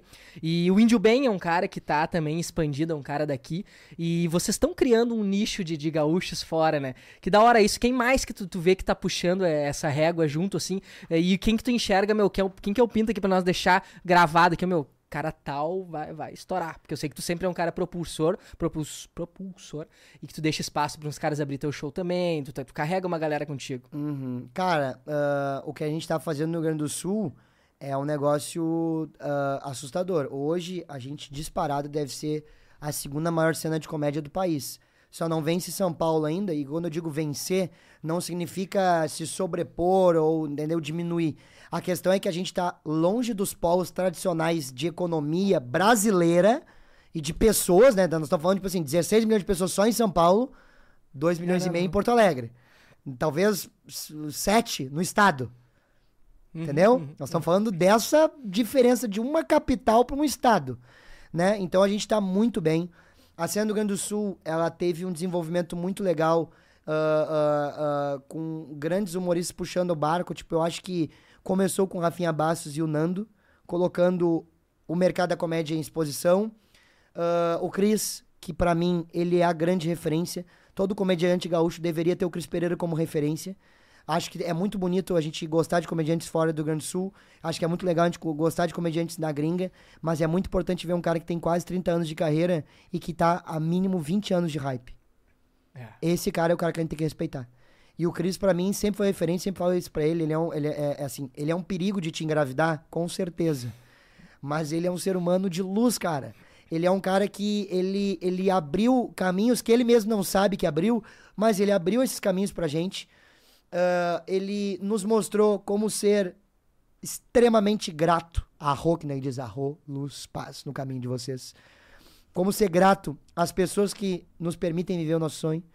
Então, ah, ah, o Cris, pra mim, ele é o grande nome da cena. Em questão de tempo. O Rafinha, eu acho que ele. Eu acho que ele, ele é um cara muito maneiro. Ele é, um cara que eu tenho muito respeito na comédia. Mas eu acho que ele fez pouco por nós. Essa é uma verdade. Eu acho que ele. Ele não, ele não conviveu com a nossa cena, ele não. ah, Acho que ele nunca teve uma identificação com o Estado. Exato, né? eu acho que é isso, eu acho que é mais que isso, sabe? Por isso que eu não considero ele. Eu acho que ele foi importante pra, tipo, ah, o Rafinha é gaúcho. Não tem como tirar isso da. da Gaúcho e Colorado, é isso que a gente sabe exato. de identificação com ele. É certidão, tá na certidão Uhum, dele, sabe? Ah, o Nando foi um cara que já conviveu mais, ajudou mais. Eu lembro uma época que eu produzia aqui, 2015, 2016. Ele já estava muito bem em São Paulo, Comedy Central, já era um cara de exposição nacional. E muitas vezes ele fazia shows com cachês muito baixos, só pra ajudar mesmo. Então acho que o Rafinha e o Nando foram esses nomes, mas o Cris, ele sempre foi muito forte aqui. Tipo, eu nunca vi alguém que lota tanto até o Santa Catarina. É impressionante. E aí depois, óbvio, com o trabalho que a gente fez no YouTube também, o quanto que ele se expôs na Praça Nossa, o trabalho dele ultrapassou as barreiras do, do estado, né? E do sotaque. Mas ah, a gente tá fazendo um trabalho muito legal aqui. Ah, eu acredito que ah, hoje eu puxei o carrinho para pro resto do país para subir. E o índio, cara, o índio é um. O índio é um. é- é- é- além de ser um cara que a gente conviveu muito tempo, é um cara que eu sempre considerei um dos grandes talentos que a gente tem, sabe? É impressionante o quanto esse cara se renovou, o quanto que ele é talentoso para fazer personagem. Então, a gente divide hoje um momento muito legal em que ele vai para lugares que eu tô fazendo, eu vou para lugares que ele tá fazendo e principalmente inspira comediantes daqui e inspira comediantes no país inteiro de que tipo assim, tá. Se os caras moram no Rio Grande do Sul e estão fazendo isso no Brasil inteiro, eu não preciso sair de Cuiabá para morar em São Paulo. Eu posso também ser o Índio Bem ou o Júlio Lisboa de Cuiabá. Então é muito legal ver isso. Os comediantes que estão aqui na cena, eles têm que valorizar esse momento, porque é um momento em que você tem uma referência que te prova por A mais B que não tem por que sair. Você só precisa se qualificar. E não adianta tu brigar, meu amigo, com. Ah, vou brigar porque eu sou bom. Meu amigo, bom quem diz é a plateia e os teus, os teus resultados. Não adianta, quanto mais tu grita, mais tempo tu perde. Vai trabalhar, vai batalhar. Então tem um exemplo muito legal. Tem muitos comediantes bons, cara. Talvez eu, eu tivesse cometendo um pecado uh, de falar uh, uh, alguns nomes. Mas assim, Marcito Castro. Ah, esse é fenômeno. Fenômeno, um dos melhores comediantes do stand-up brasileiro. É um dos caras que entendeu mais rápido. Para mim ele foi fenômeno, assim. Ele começou comigo, né? A gente fez um trabalho para ele lá do Respeita a Vila e tal. E eu, sinceramente, tinha um posicionamento muito forte sobre tempo. Tu tem que ter tempo de estrada. Não adianta. Eu sou o melhor, o mais engraçado. Para mim não interessa. Tu tem que ter tempo de estrada. Só a estrada que te permite ser quem tu vai ser mesmo. O Marcito é um fenômeno. Ele e o Nego Di, eles foram os caras que barraram e, e, e fizeram eu ver que realmente não existe um padrão. Porque uh, ninguém consegue fazer o que ele fez em tão pouco tempo. O Marcito, mano, ele deve ter hoje 4 anos de carreira. Ninguém faz isso que ele tá fazendo com 4 anos de E carreira. ele já, já é um cara de quê? 30 e poucos anos? 30 e... Quarentinha, Quarentinha? mas assim, de rosto 50, né? Ah, é. Mas ah, de, de, de, de, de certidão de nascimento, 30 e... deve ser quase 40. Eu acho, eu chutaria uns 38, 39. É, por aí. E ele foi ah, fenômeno, fenômeno. Então, o Marcito é um cara que. Ele já é, sabe? Mas ele vai chegar mais longe. Mas, assim, dois nomes que eu te diria agora: Teteu Severo e Juliano Coração. Esses dois nomes, vocês podem ter certeza que 2024 vocês vão ver muito eles na timeline. E são artistas aqui da Startar, Uhum. os dois. Espetáculo. E óbvio, né? Eu vou puxar um pouquinho a, a sardinha, né? A- a- mas só que ah, a Startar tá com um trabalho, como eu te disse, ela é o meu sonho. E a gente tá desenvolvendo um trabalho muito legal com artistas que não, ah, não necessariamente são artistas consolidados na cena, mas que tem um trabalho já muito legal e que tem um talento diferente. O Juliano Coração tá rodando comigo no show Fora da Casinha e a gente tá, cara, a gente tá fazendo talvez o show mais diferente do país, mano.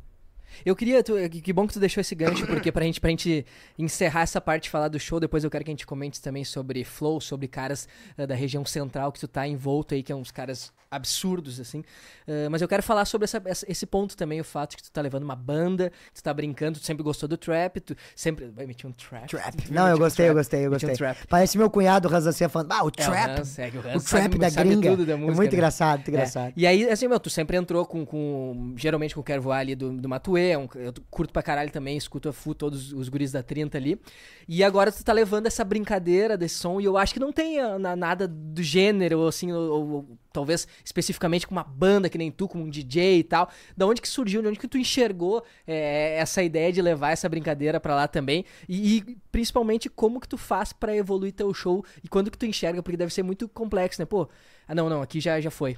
Já foi. Já, eu já rodei bastante, o suficiente. Parece que esgotou essa, essa aqui. Eu preciso criar uma nova. Eu me lembro que uma vez, cara, no grupo Sinos, já ouviu falar da banda Teatro Mágico?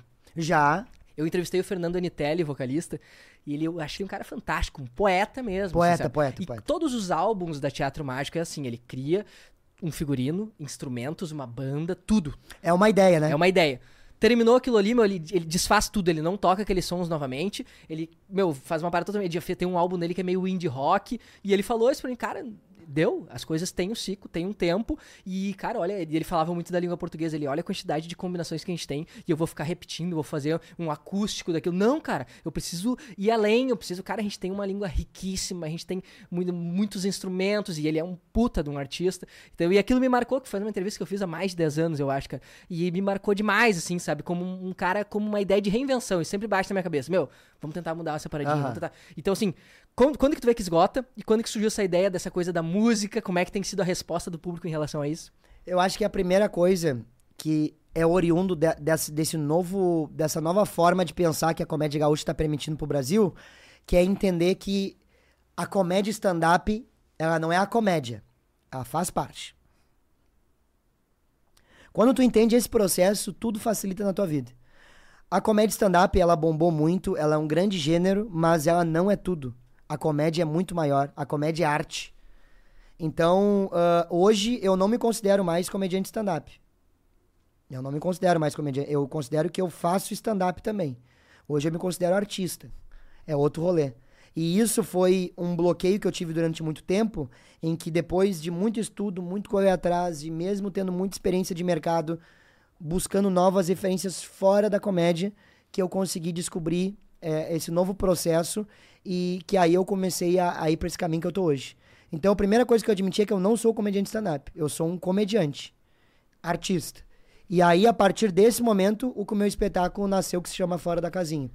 E o Fora da Casinha, ele, é, ele nasceu justamente dessa necessidade de provar para mim mesmo que comédia é arte, que comédia não é stand-up.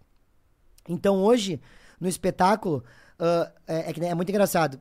O, o, o, Gabriel, que é o meu tour manager da Non-Stop, beijo pra turma da Non-Stop também, uh, ele começou a rodar comigo em março. Desde, desde uh, março pra cá, acho que o show já mudou mais de 10 vezes. Disparado. Tipo assim, sem medo de, ah, é ou não é, Léo? Mais de 10 vezes fácil. Porque, tipo assim, ó, o show de março, que era a estreia do Fora da Casinha... Pra que saiba, a gente tá em julho, e recém iniciando julho de 2023, Exato. e ele tá falando sobre março de 2023. Exato. um período de três meses? Correto? Quatro meses. Quatro meses. Que foi, a gente começou com o Gabriel, uh, eu fazia muito stand-up em, em, em, interação, aí depois foi pra pouco stand-up, mais interação e um quadro no final, aí depois uh, entrou o autotune, aí depois entrou uh, o, a mesa de pad, aí depois entrou os funks, aí depois entrou o. Eu, uh, as pessoas escrevem antes do meu show frases que elas acham legais para virar piada. E aí uh, eu usava isso como um callback no show. O que é o callback? É, eu li a frase e dizia: em algum momento do show, essa piada vai fechar. Botava fora. E, aquela piada, e aí eu conversava, fazia um monte de coisa. No final do show, eu usava a frase.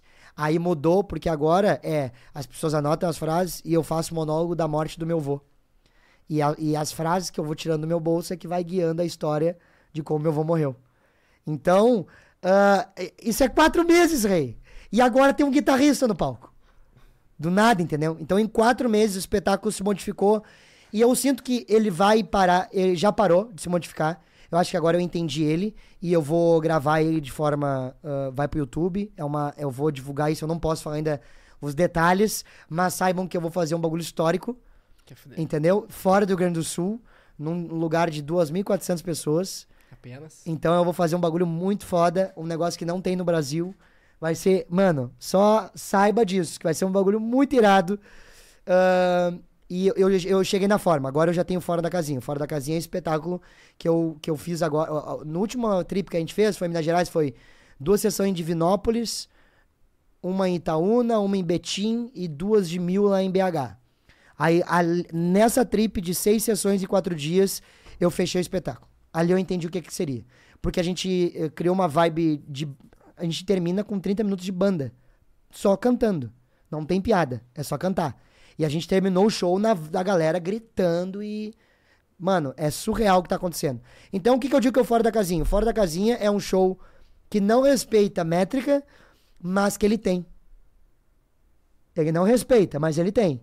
E a gente propõe, que nem eu explico no início do show, falo tudo.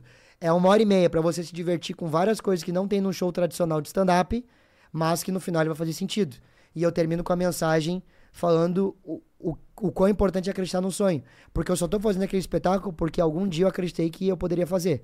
Porque dentro da métrica, ele era proibido em 12 países. Entendeu? E aí eu fui lá e desproibi. Então é por isso que eu digo, a comédia gaúcha me permitiu ter essa, é, ter essa possibilidade de fazer o espetáculo que eu mais acredito em toda a minha história de carreira e que hoje eu estou muito satisfeito porque a gente faz stand-up, improviso, música, interação, de tudo um pouco. Cara, e tu, o, eu tava ouvindo, assim, sobre o fato de tu sempre ter acreditado nesse teu sonho, de tu bolar coisas novas. E esses dias eu até comentei no, no, na tua DM ali, tu foi no Flow, e eu ainda botei assim, bah, agora sim não grava mais com os papos. Agora fudeu, o cara estourou. o cara tá gigantesco, não tem mais. E aí tu brinca, tu prometeu que faria, tá aqui, tá? Promessa cumprida. Tá vendo, ó? Viu? De para... Atrás, atrás, mas vem, pô. Devo, não nego, pago se puder. Exatamente, velha história. Exatamente. Tá inclusive, tem essa direto. É. e aí, cara, tu, tu, tu foi tá no meio de uns caras gigantescos. Tu grava um flow com o Maurício Meirelles, que estourou, que teve vários trechos, vários cortes bombando na internet. E, cara, simplesmente tu tá do. Pra mim, assim, eu gosto muito de, de olhar a semiótica, assim, né? Cara, tu tá sentado na frente do Igor. Quer dizer, o, o Maurício tá na frente do Igor, tu tá nesse lado daqui. E é muito louco tu te colocar no mesmo lugar daquilo tudo. Eu olhei assim, meu, o Gil, ele tá ali e ele tá confortável ali. Porque ele já pertence a isso. E é muito louco. Às vezes eu entrevisto uns caras fodas, e eu te coloco também nessa barca, eu penso, cara, olha só, meu. Eu tento curtir o máximo possível desse momento. Que depois eu olho, às vezes, no, eu, tipo, caralho, meu, não acredito que eu tava do lado desse cara, tá ligado? Isso é muito maneiro. E é, é muito, louco tu se sentir pertencer. E eu vejo que, meu, tu, tu não é um intruso ali, tá ligado? E tu tá gigantesco ali naquele. E como é que é, cara? Tu, tu tá ali do lado dos caras e tu se sentir assim, ó, meu. Tu já se sente ou dá um nervosismo? Uh, tipo... Cara, eu vou te dizer que é tudo uh, complementação de sonhar. É, para mim estar tá ali aquele dia é, não foi nem um pouco assustador e, e, também nem um pouco tirar os pezinhos do chão, porque eu batalhei demais, mano.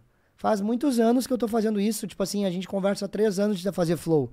A gente tinha um planejamento que tinha que fazer flow para mostrar minha, o tamanho do meu produto. E faz três anos que a gente batalha por esse momento. Então, tipo, para mim foi só, meu, eu tô pronto. Eu tenho que fazer isso. Já era. Eu vou derreter esse pão no cu. É isso que eu vou fazer.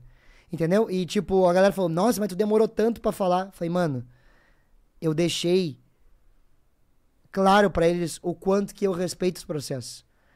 O Maurício, por mais que hoje tenha números menos significativos que os meus, ele ainda é o Maurício Meirelles.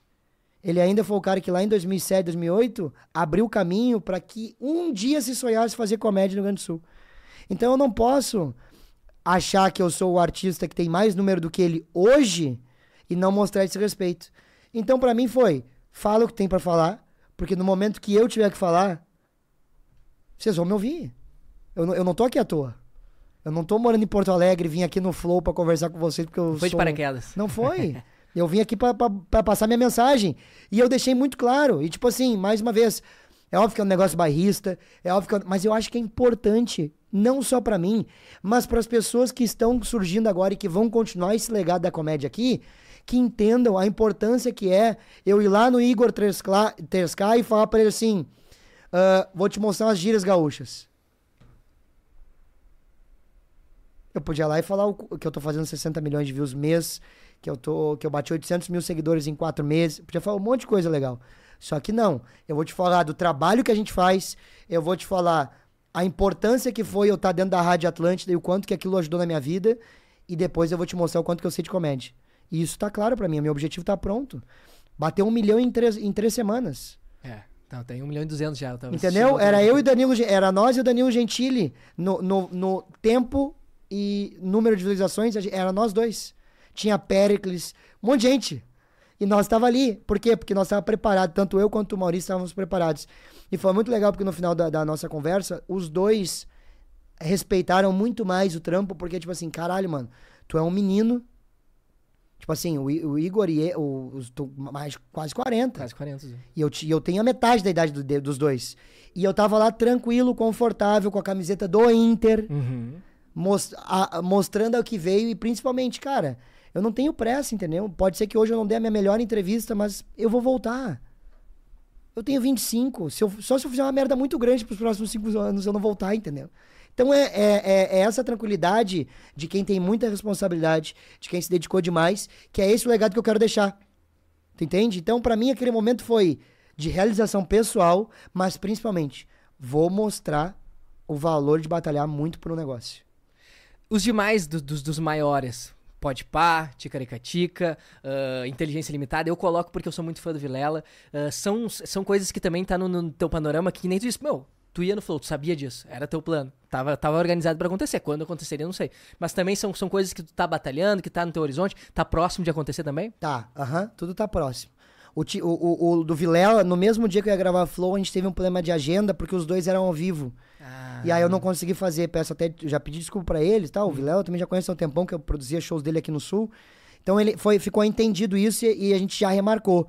Uh, o, o, o, o Ticaracatica também, eu iria fazer um dia antes, mas aí o, o Cris não pôde fazer o que eu ia fazer. E o Cris, que seria. Ah, que ia foder. Pra mim, o ápice, né? Se eu pudesse fazer com o Cris, ia ser maravilhoso eu poder dizer o quanto que ele é pau no cu ao vivo, na cara dele, ia ser incrível. Mas não rolou de fazer. É, mas tá tudo dentro do, do aspecto, a gente sabe que isso vai acontecer. Uh, e, e, vão ser momentos muito determinantes para que tudo isso que eu tô te contando fique cada vez mais claro. Porque lembra quando a gente começou a falar ali, eu te falei, cara, a diferença para mim é que agora eu tô vivendo o que eu falei que eu queria viver. E eu acho que é importante as pessoas verem lá em 2021 para ver a dificuldade que era para mim estar tá se estabelecendo dentro da rádio, a dificuldade que para mim era entrar num universo completamente diferente do que eu tava, sair da minha zona de conforto e hoje ter toda essa abertura e ter todo esse carinho por toda a história que eu construí ali dentro para mostrar para as pessoas que nada é fácil, mas que a gente batalhando os bagulho acontece, entendeu? Tu deixou quicando no início do programa que tem a, previsão de tu extrapolar esse, essas nossas fronteiras brasileiras, de fazer show fora. E somado a essa questão de, de o que, que tá no plano, quando que isso pode acontecer, até por teus fãs que estão fora aqui do, do, né, do país, daqui a pouco eu não sei é, qual país exatamente, mas diversos. A gente que, que, é, que é a gente vai lá, tu pega na a relação de pessoas que consomem o nosso conteúdo. Tem mais de 20 países que, que acessam, né, porque tem brasileiro nesse, nesse mundão todo. Então, assim, o que que tá previsto disso. E, e, somado, não tem exatamente isso, mas como a gente tá falando de sonho, de estar perto de gente foda, e tu já falou no nosso, nossa primeira participação uh, o quanto tu trabalhou nos bastidores com caras realmente fodas também. Mas quem, quem falta ainda? Uh, cara, agora um, a gente tá num momento muito legal, hein? Porque esse ano foi a virada de chave na minha carreira. 2022 foi o início do sucesso. E agora deu a virada de chave, porque é inacreditável. A gente estava fazendo a, a, uma pesquisa no YouTube, né? Porque a gente tem esse trabalho. Tem uma equipe hoje dentro da startup de 12 pessoas. Dentro da minha equipe hoje, junto com a Non-Stop, deve ter mais de 20 pessoas trabalhando full time para que as, as coisas aconteçam. E dentro de um desses brainstorms que a gente teve, a gente descobriu que tem 500 mil pessoas, uh, uh, 500 mil uh, espectadores mês só em Portugal. Caralho. Entendeu? No Japão são mais de 100 mil. A gente tem muito na Índia também. Então, a gente tem muita audiência fora do país. É um negócio assustador, assim, o tamanho que tomou, a proporção que tomou. E hoje no meu direct, até quero mandar um beijo para todo mundo de Portugal. Cara, hoje no meu direct, eu, eu, eu, eu mandei pra Non-Stop, inclusive, pra eles verem. Mano, eu recebo mais de 20 directs e eu não tô exagerando o número. Eu posso provar pra vocês, é mais de 20 directs dia pedindo show em Portugal. É um negócio surreal. E aí eu queria esse ano, só que a gente entendeu que teria que ser o ano que vem. Eu queria muito esse ano, porque eu sabia que ia dar bom, que eu sabia que tinha muita gente. Eu adoro Portugal, porra, minha família, por parte de pai, tem origem. Uh, por, é, parte, tem uma parte do meu pai que é de origem africana e a outra é, é portuguesa. Então, eu quero ir para lá, eu, eu posso tirar a cidadania, inclusive portuguesa. Ah. Eu quero muito, eu, eu, eu, tenho um carinho muito grande por Portugal, no geral, assim. Eu queria poder fazer Gil em Lisboa. Seria, tipo, um show específico só para eles. Uh, uh, uh, que isso é outra coisa legal do meu show também, que é eu sempre procuro fazer um show específico para cada cidade. Então é por isso que as pessoas querem voltar no meu show, porque, tipo assim, tu vai. Quem for ver meu show hoje em Viamão, no dia 7 de julho, vai poder ir semana que vem de novo, que vai ser outro show. Que eu sempre tento botar uma coisa diferente. Mas enfim, Portugal é um lugar que eu quero muito ir. Dublin eu quero muito ir também, que tem bastante gente que pede lá. Uh, então, o, o, carinho que eu recebo dessa galera, principalmente vindo do Instagram, o TikTok ali no direct, é um negócio absurdo. E eu tô muito feliz porque, mano, é muito doido esse número de pessoas que assistem meu trampo com a camiseta do Inter, morando em Porto Alegre, fora do país, entendeu? Vai rolar, já tá certo. Eu não podia falar pra vocês porque eu também não queria ficar com esse clima de deixar vocês ansiosos, essa parada toda.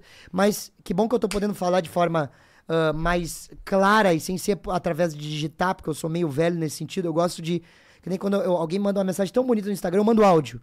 Puta, obrigado por ter mandado isso aí, me ajuda pra caralho. Então, galera da Europa, tanto os brasileiros quanto portugueses, tem muito português que me assiste. Eu tô indo pra aí, ano que vem, primeiro semestre. Gil Lisboa vai estar tá na Europa. Eu sei que a gente tá com um papo muito, muito alto astral de sonho, de realizações, porque é tudo que tu tem colhido nos últimos tempos. Mas eu não quero deixar de pontuar e não é, não é caça-clique, não. Mas é porque é uma parada que eu consumo é, humor muito tempo, gosto muito. Inclusive foi um grande prazer que a gente recebeu uh, o Adriano, o Joselito, e recentemente conversamos também com o Felipe, que faz o Bolsa. Então o Hermes Renato, para mim, sempre foi assim uma, uma obra. Até hoje sou super fã dos caras. Mas ele sempre botaram o humor deles e, e, o Filipinho comentou pra gente assim, cara, meu, hoje em dia tem coisa que não cabe mais, a gente entende, é normal, a sociedade evolui. Só que uh, tem alguns cerceamentos, alguns receios que eu imagino que o, que o humorista deve passar, ainda mais quando tu tá no stand-up, alguma coisa pode escapar de ti ali numa brincadeira super leve que ofende alguém, e a gente teve esse ponto uh, do Léo Lins, que recentemente teve esse espetáculo dele retirado do ar, tu pretende fazer um para ser publicado, então, uh, bem ou mal, sempre vai ter um risco de alguma Sim. coisinha ser interpretado. Tu tenta te policiar mais quando tu vai fazer, ou tu te tenta te despir disso no momento que tu pega o microfone para entrar em cena, e ao mesmo tempo como tu enxerga esse movimento eh, que tem de algumas pessoas tentando perseguir, entre aspas, alguns caras específicos uh, com uma, uma visão mais politicamente correta. Eu acho que a comédia, acho não, né? A comédia desde a, das antiguidades, onde ela nasceu, ela sempre teve um caráter de apontar dedos e principalmente de desconstruir ou construir, enfim, a questão maior é que a comédia, ela sempre teve um papel delicado na sociedade, em todos os momentos. Que nem eu sempre comento do Bobo da Corte, que ele era o único uh, possibilidade de fazer piadas com o reino, que ninguém podia. Então a comédia, ela sempre teve essa questão disruptiva. E uh, eu sinto que a comédia, por ser algo muito fácil de se tocar, ela tem essa interpretação ruim das pessoas de entenderem que é um ponto de vista. Por exemplo, a gente tem o filme uh, é, é, 100 Anos de Escravidão. É um filme terrível. É um filme triste, que retrata um momento abominável. É, é, retrata um, um, um, movimento que, assim como. É óbvio que tem todas as questões políticas, mas como ser humano não dá pra entender uma pessoa que discrimina a outra por causa de cor de pele. Assim, para mim não entra na minha cabeça isso. Mas é uma forma de retratar o que acontece. Uh, e a comédia, ela é um ponto de vista sobre uma situação. Só que ela faz a gente rir. E a gente ri para aprender. Tu tá entendendo? Então, uh, esse movimento uh, de rir lembra deboche, lembra palhaçada, lembra zoeira. E isso não é comédia. Então, isso acaba, em algum determinado momento, se chocando e causando esse problema para a comédia profissional. Tipo, muita gente olha e fala, eu sou comediante. Mas para ser comediante tem que deter as ferramentas, meu irmão. Se você não deter... O que, que são as ferramentas? São várias. Tu não souber a métrica básica de piada, setup e punch, não souber sobre figuras de linguagem, como tu utiliza isso, não entender para quem tu fala, para quem tu comunica, onde tu comunica, como tu comunica, tudo isso é muito importante. Então, a comédia, ela é muito difícil, ela é muito delicada. A gente está passando por um momento muito importante, sim. Tem que ter pessoas enchendo o saco, tem que ter pessoas uh, uh, ali em cima, porque é só assim que a gente vai descobrir novas maneiras de contar sobre o mesmo assunto. Só que, gente, é impossível não falar de racismo. É impossível não falar sobre homofobia. E muitas vezes, para tu retratar a homofobia, tu tem que fazer uma piada homofóbica para que a pessoa se sinta constrangida. Então, esse é o papel da comédia, assim como o papel do drama é retratar sobre o Titanic. Possivelmente vai ter a porra de um filme do submarino que implodiu. É triste? Lógico. Mas o, a comédia, assim como a, o drama, vai ter o seu ponto de vista e vai ter que colocar a sua maneira de fazer enxergar aquilo. Só que aquilo é com piada. E piada faz rir, que não é deboche. É uma forma de ver aquela situação. Então, uh, eu acho que tanto do lado de quem observa quanto lá de quem faz, tá tendo extremismos. Não, a gente não pode chegar e falar, ah, e aí, e o travecão? Não pode. Porque isso desrespeita uma série de pessoas, porque tem pessoas que morrem por causa dessa porra desse preconceito. Então, não fala. Respeita essas pessoas. Tem outras maneiras de tu fazer piada com essa galera. Ou, nesse momento delicado, em que existem muitas extremidades, deixa que as pessoas que têm causa, que têm que vivem aquele ambiente, falem sobre isso. Vai ter. Entendeu? Uma coisa é, é um, um, homossexual falar, fazer piada sobre ser homossexual. Outra coisa é um heterossexual padrão, blá, blá, blá, blá fazer piada sobre isso. A gente está no momento em que a gente precisa respeitar essa situação. Só que, dentro disso, vai ter os extremos.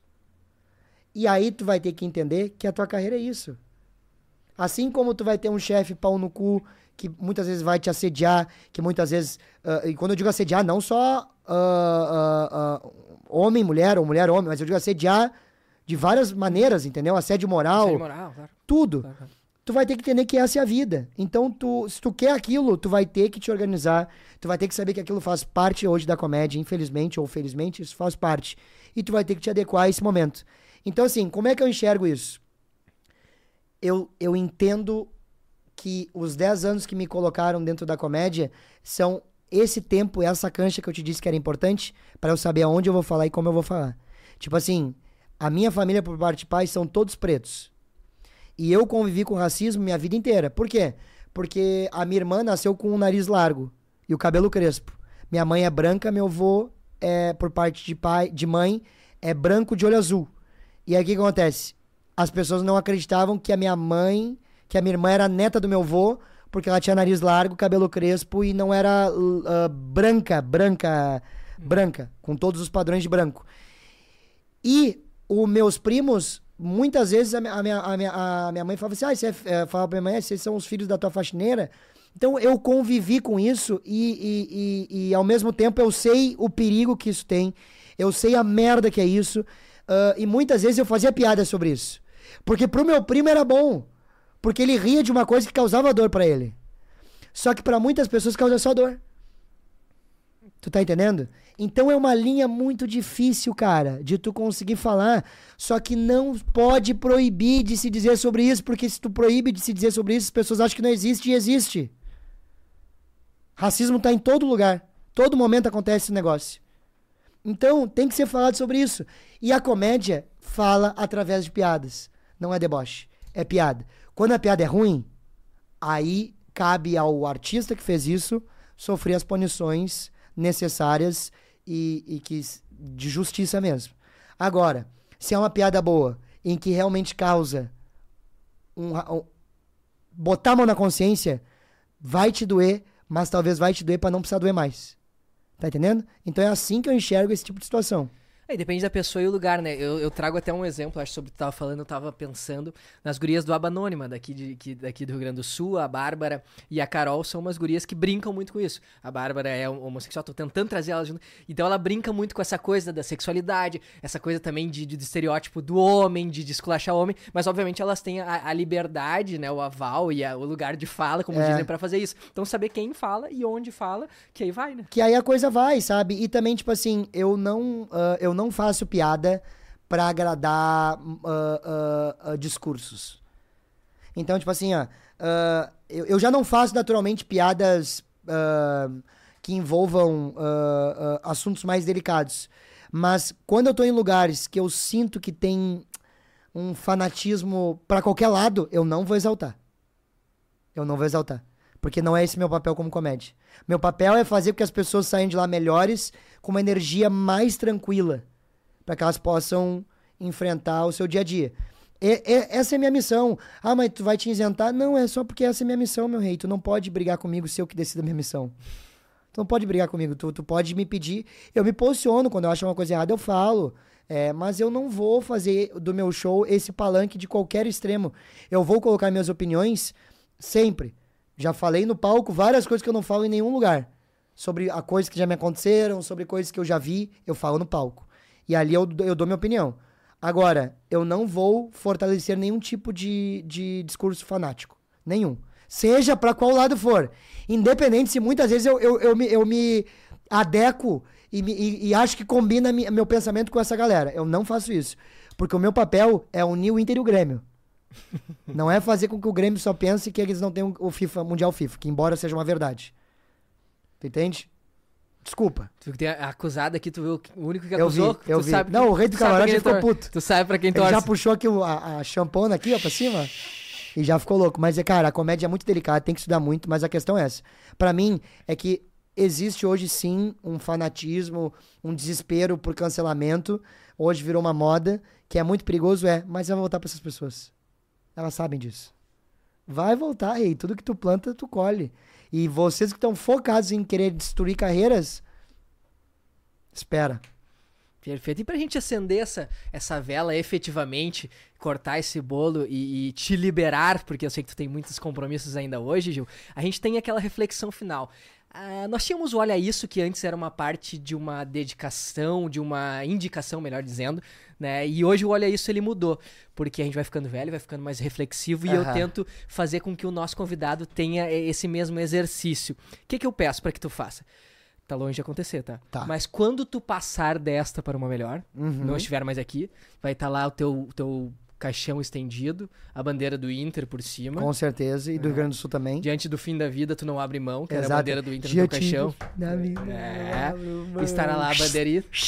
Quero a bandeira do Inter. Ah, essa daí é boa. É, tu Essa viu? é antigueira. Vai estar lá, estará lá pessoas que, que te conheceram em função da amizade, da família, ou pelo fato do teu trabalho. E qual que é. Eu sei que tu não tem o poder para definir o pensamento dessas pessoas que vão transitar na volta lá do teu caixão, mas o que que tu quer? Ou que não estejam ali necessariamente, mas que vão.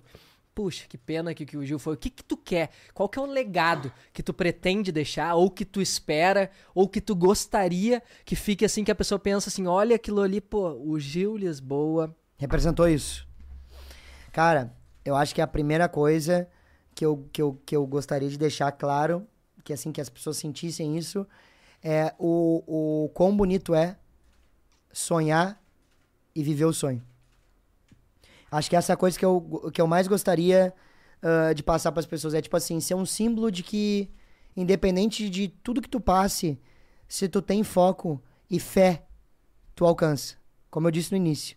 Eu acho que pra mim o mais bonito vai ser se daqui a 20, 30 anos eu ver comediantes batalhando do jeito certinho, esperando o seu tempo, ah, respeitando, porque as coisas não acontecem no nosso tempo, acontece no tempo que tem que acontecer, e às vezes por ansiedade ou por um desespero a gente acaba não vivendo tudo aquilo que a gente batalhou e desiste um pouquinho antes de acontecer porque a gente não tinha mais esperança. Então eu queria muito que fosse um símbolo de, ah, de dedicação, de respeito ao tempo, respeito às coisas que acontecem na nossa vida e, e respeito ao processo. Acho que isso é uma coisa muito importante. E a outra é que eu quero que toda a minha família tenha a oportunidade que meu pai me permitiu. Ah, meu pai veio de uma situação muito difícil e ele me permitiu ah, que ele quebrou um padrão da vila e me permitiu viver o que eu vivo hoje. E eu quero poder fazer isso por toda a minha família e que vire um incentivo para que muitas vezes a gente tem brigas na nossa família, porque eu, eu, eu tenho para mim isso que as nossas maiores desavenças estão dentro da nossa família. E muitas vezes dentro da nossa família estão os nossos principais companheiros. Só que por a gente viver num mundo que hoje discordar é mais bonito que concordar, a pessoa prefere ficar de mal com a pessoa do que lá resolver um problema que pode ser essa pessoa que está do teu lado, pode ser a que mais te ajude. Que ela- vocês dois podem crescer juntos. E eu queria poder ah, ah, deixar isso.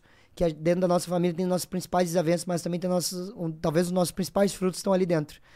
E a minha família toda hoje, quase toda dela, está trabalhando comigo dentro da Startar, que é essa, esse selo que a gente criou. E todos eles saíram de uma situação de um emprego muito mais complicado para estar vivendo hoje no momento em que a gente tem um estúdio com três ah, caminhos, né? Que é a música, o podcast e os shows de palco.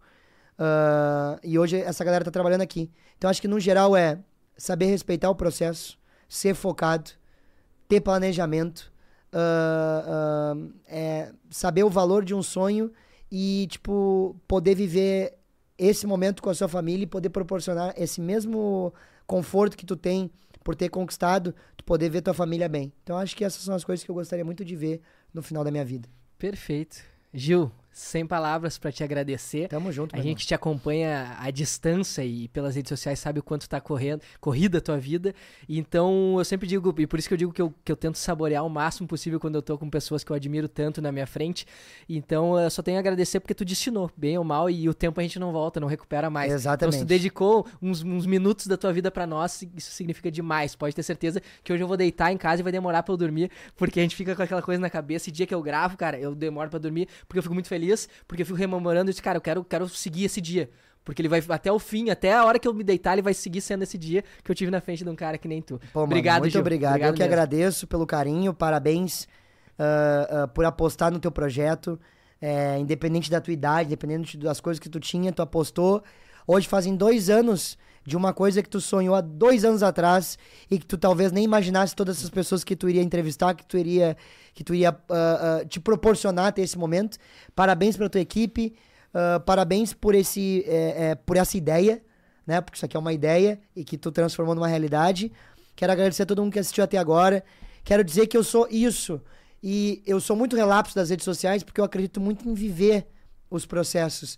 Então, quando tu não tá me vendo nas redes sociais, eu tô batalhando. Quando tá me vendo nas redes sociais, eu dei uma pausa da batalha. Então, saiba que o, o artista que vocês seguem é o artista que tá 100% do tempo correndo atrás para realizar no dia que eu morrer ter isso. E eu quero que isso sirva de inspiração, porque as redes sociais é um momento que a gente tem para se encontrar, mas ele não é tudo na nossa vida. Ele é um processo, ele é um momento. Então é isso. Quero agradecer muito, porque hoje eu, eu, eu vivo o meu sonho, porque eu batalhei e porque hoje vocês me permitem. Então eu quero agradecer demais. Compartilha esse bagulho, ajuda nós aí ajuda. A, a, esse, esse podcast, esse, esse episódio chegar em várias pessoas, porque muitas vezes tem uma pessoa sentada na cadeira querendo uma ajuda ou de repente uma palavra de incentivo e talvez de uma conversa como essa seja o ponto inicial dela.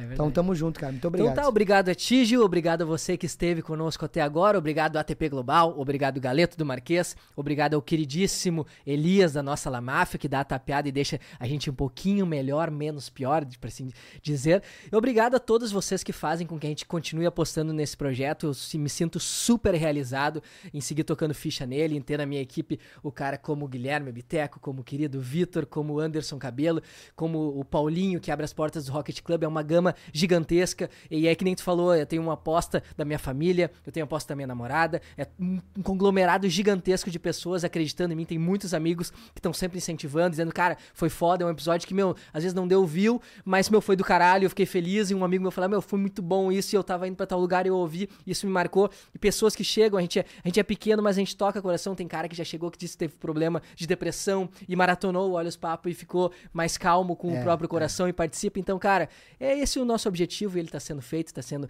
é, conquistado. Então, por favor, te inscreve, dá o like, aquela coisa toda. Você sabe que isso é importante para nós. Vamos acender essa velhinha aqui depois. E até para lembrar mais uma coisa, como a gente falou sobre ajudar, a gente segue com uma campanha do agasalho. Olha aí nesses nossos. O, o, cabelo vai colocar agora, então, aqui os, os, nossos pontos de coleta, que é essa, o, a La Máfia, que é justamente na frente do Rocket. Então, dois que parceiros maneiro. nossos, um na frente do outro, literalmente, geograficamente também o Galeto do Marquês, todos eles têm lá uma, uma caixa que a gente personalizou, fez lá para o pessoal, e a gente fez isso já no ano passado, repetimos, porque eu acho que não custa nada a gente fazer essa ação. Não a gente custa. já teve problemas uh, muito grandes no nosso estado aqui, e a gente, que nem tu falou assim, a gente tenta fazer com que o nosso trabalho expanda, mas a gente nunca quer negar as origens e temos orgulho delas. Então, se a gente puder fazer um pouquinho a diferença na vida de uma ou outra pessoa, a gente vai fazer e vai seguir acreditando nisso. Então, obrigado a vocês. Contribua lá se possível, se não tiver, te fizer falta, obviamente, mas eu tenho certeza que sempre tem uma coisa não, dá pra fazer, dá, dá pra fazer, fazer isso aí, cara. Isso é uma coisa bem legal, vou botar no meu stories também. Boa, show, show. Me manda bola. que eu vou botar no stories. Mandar um último abraço pra equipe que me ajudou a construir muita coisa aqui. Léo Machado, que tá aqui junto comigo hoje gravando. DJ Vander. É, a Ana, que é minha irmã, que é a gerente de produtos aqui da Startar. Agradecer a Nonstop. Agradecer meu pai, minha mãe. Uh, é, agradecer também o Thiago, que faz aqui as edições. Agradecer todo mundo aí que de alguma forma colaborou e que tá junto conosco nesse processo. É nóis. Valeu, gurizada. Vocês sabem, vídeo novo no nosso canal sempre nas segundas às 20 horas, mas obviamente tu vê a hora que tu puder. Então assiste esse episódio, maratona outros e é só agradecer. No Spotify, no YouTube, nas redes sociais, estamos por todas trabalhando, estudando, se dedicando e cada vez com mais tesão. Até é mais, isso. Vamos! Tchau, valeu!